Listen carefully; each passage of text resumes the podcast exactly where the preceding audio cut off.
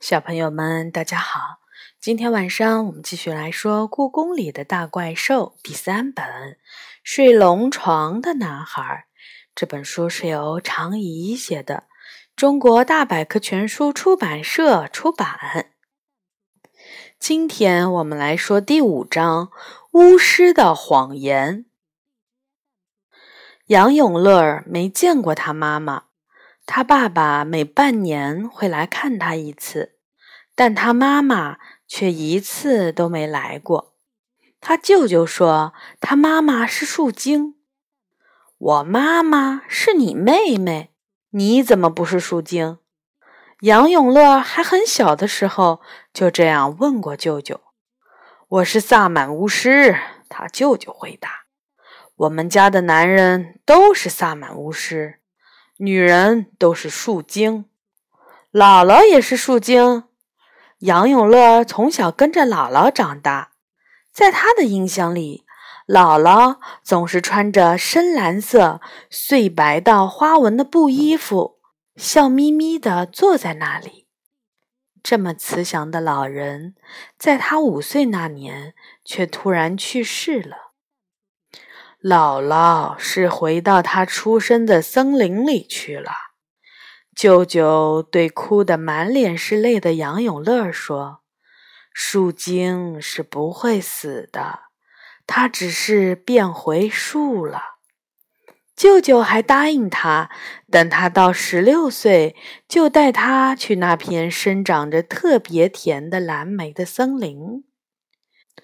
舅舅家只有一张他妈妈的照片儿，那是一个年轻的单眼皮的女人，怀里抱着还是小婴儿的杨永乐。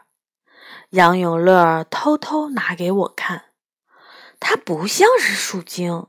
我看着照片说：“你又没见过树精。”杨永乐从我的手里抢过照片，可我见过花仙。我有点不服气。花仙和树精可不一样，他嘴还挺硬。人真能和树精结婚吗？我不相信。你妈妈现在住在哪里？我问他，他回答：没人能知道树精在哪儿。我不问了。如果以为妈妈是树精能让她好过一点儿，我干嘛要她难过呢？在一个天空湛蓝的午后，杨永乐穿了一件崭新的蓝外套，来我妈妈办公室找我和元宝玩。元宝不在，警察叔叔带他去确认他家的信息去了。咱们去建福宫花园玩吧，我对杨永乐说，他却摇摇头。舅舅说。晚上我要见特别重要的客人，不能把衣服弄脏。什么客人呢？我有点好奇了。不知道，舅舅说是他的熟人。这可太奇怪了。和杨永乐认识这么久，我还从来没有听说过他舅舅有朋友呢。连我妈都说，杨永乐的舅舅性格内向。就算是同事，也不是那么合得来。你们在故宫里见面？我接着问。杨永乐点点头说：“舅舅说，那位客人会到十五招领处来，还会和我们一起去食堂吃饭。那就是说，我也能见到那位客人。不知道为什么，我对这位客人特别感兴趣。”如果你也是在那个时候吃饭的话，是男客人还是女客人？我也不知道。杨永乐摇摇头。我和杨永乐在院子里玩了一会儿我的滑板车，他的技术比我好，一个跟斗都没摔，我却摔了好几个大跟头。天还没黑，杨永乐就匆匆忙忙的离开了。走的时候，那件天蓝色的外套还是崭新的样子。他一走，我就拿着饭盒和饭卡去食堂了。这么早就饿了？妈妈奇怪地看着我。可不是，嗯，秋天肚子饿得特别快。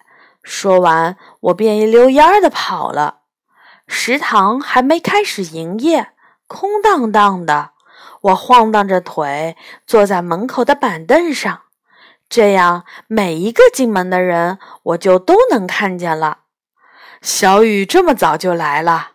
食堂的大师傅看见我，笑眯眯地问：“怎么知道今天晚上有四喜丸子的？”“四喜丸子，太棒了！”我高兴地说。可是我心里清楚，今天晚上有比吃四喜丸子更重要的事情。我有预感，杨永乐舅舅的那位客人一定是一个不一般的客人。来食堂的人越来越多，有我熟悉的叔叔阿姨，也有我不认识的。喂，小雨，你妈妈呢？小雨今天怎么给食堂看大门啊？几天没见，小雨又长高了呢。他们一边这样说着，一边推开玻璃门走进来。是啊，是啊。无论谁和我说话，我都一一答应。眼睛却眨都不敢眨一下的盯着下一个进来的人，连打饭的时候眼睛都瞄着门口。可是，一直等到我把四喜丸子吃了个精光，还是没有看到杨永乐和他舅舅的影子。他们不会不来了吧？也许是请客人到故宫外街上的餐馆里去吃饭了。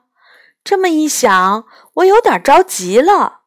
可就在这个时候，食堂的玻璃门开了，穿着崭新蓝外套、头发梳得特别整齐的杨永乐和他的舅舅走了进来，后面还跟着一个美丽的女客人，穿着耀眼的黄色套裙，身上散发着一股好闻的味道。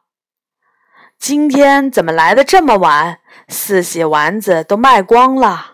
食堂的大师傅和杨永乐的舅舅打着招呼：“嗯，来了客人。”杨永乐的舅舅点点头说：“那就买点还剩下的菜吧。要不给你热一热？”大师傅好心的问。杨永乐的舅舅摇摇头说：“不用了。”杨永乐带着女客人坐到旁边的座位上，女客人抬起头，浅浅一笑，脸上露出了两个酒窝。这期间，她的目光一刻都没有离开杨永乐的脸。这时，我却愣住了。女客人长得有点像照片里杨永乐妈妈的样子。于是我目不转睛地盯着她。女客人不停地在盘问杨永乐，杨永乐不好意思地低着头，乖乖回答着问题，时不时用眼睛偷偷瞄她一眼。突然，不知道杨永乐说了什么，女客人眯起眼睛笑了。越看我越觉得她长得像照片里杨永乐的妈妈，我突然有一种奇怪的感觉，也许她是的，也许她就是杨永乐从没见过面的妈妈吧？会是真的吗？也许杨永乐的妈妈终于从很远很远的地方回来了，从此就不再离开了吧？想到这里，我的心砰砰地跳个不停。如果这是真的，我真替杨永乐感到高兴。眼前的三个人吃起晚饭来，食堂里除了我和他们，已经没有其他人了。饭菜也早就凉了，可是三个人都吃得津津有味儿，看得出他们的心情都很愉快。食堂要关门了。打扫卫生的大婶儿用大块的抹布把一张张桌面擦得亮亮的。女客人也要离开了，走之前，她拿出一顶棒球帽，和她的套裙一样，帽子也是灿烂的黄色。她亲手把帽子戴到杨永乐头上，又恋恋不舍地摸了摸他的脸，就和杨永乐舅舅一起推开玻璃门离开了。杨永乐呆呆地站在食堂的座位前，看着他们的背影。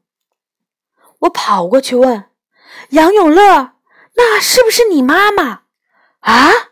杨永乐愣住了。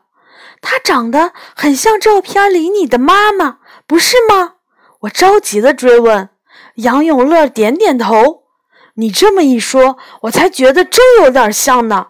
你没有问？他摇摇头。那我们追上他，问清楚。他们一定会从员工出入的小门离开。如果跑得快，应该还追得上。我抓住了杨永乐的手，使劲儿拉，他就被我拖着跑了起来。这边，这边，我们在昏暗的像隧道一样的路上跑了起来。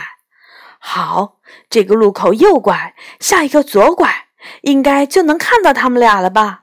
等等，我突然看到相反方向的围墙边露出了一个明黄色的裙角。啊，是女客人的裙子！我赶紧改变方向，向那边跑去。那不是出口的方向。杨永乐的舅舅和女客人到底要去哪儿呢？右拐，右拐，又是右拐。每当我快迷失方向的时候，就会看到耀眼的黄色在我的眼前一闪，我就拉着杨永乐，想也不想的追过去。也不知道追了多久，追到最后再也看不到女客人的影子了。他们到底去哪儿了呢？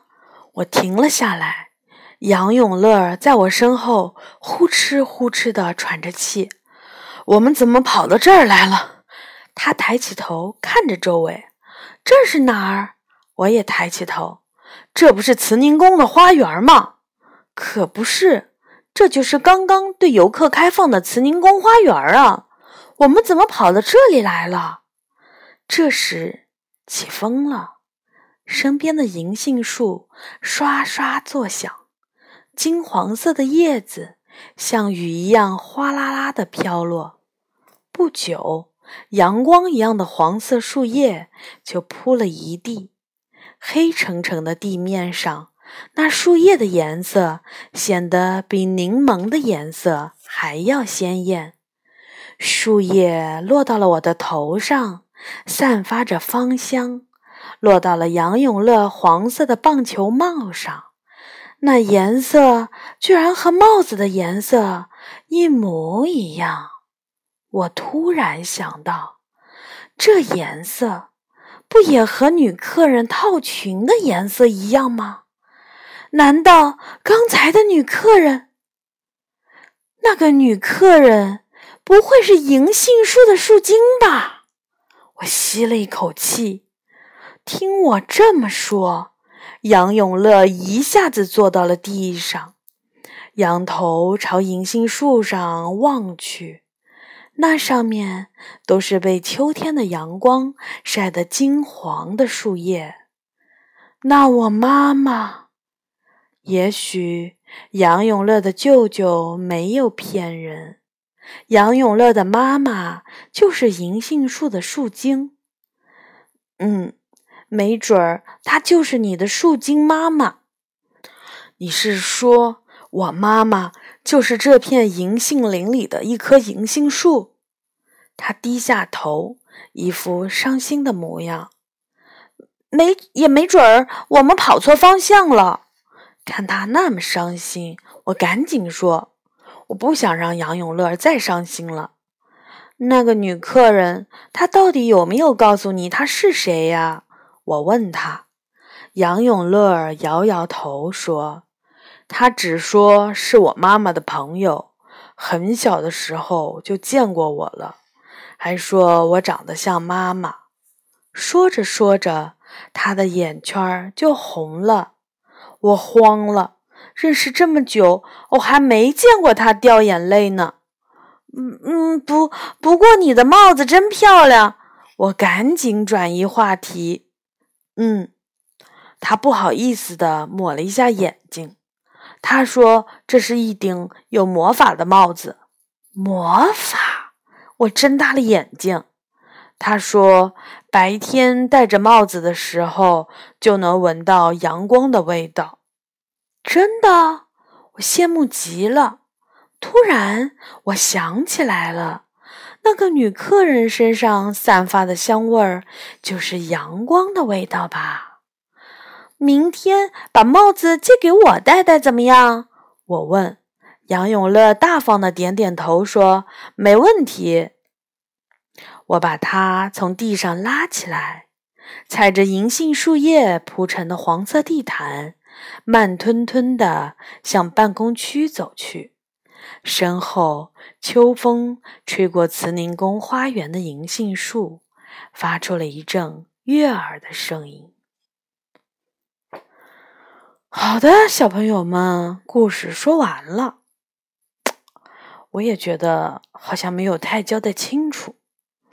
那么，他的妈妈到底是不是银杏树的树精呢？小朋友们，晚安。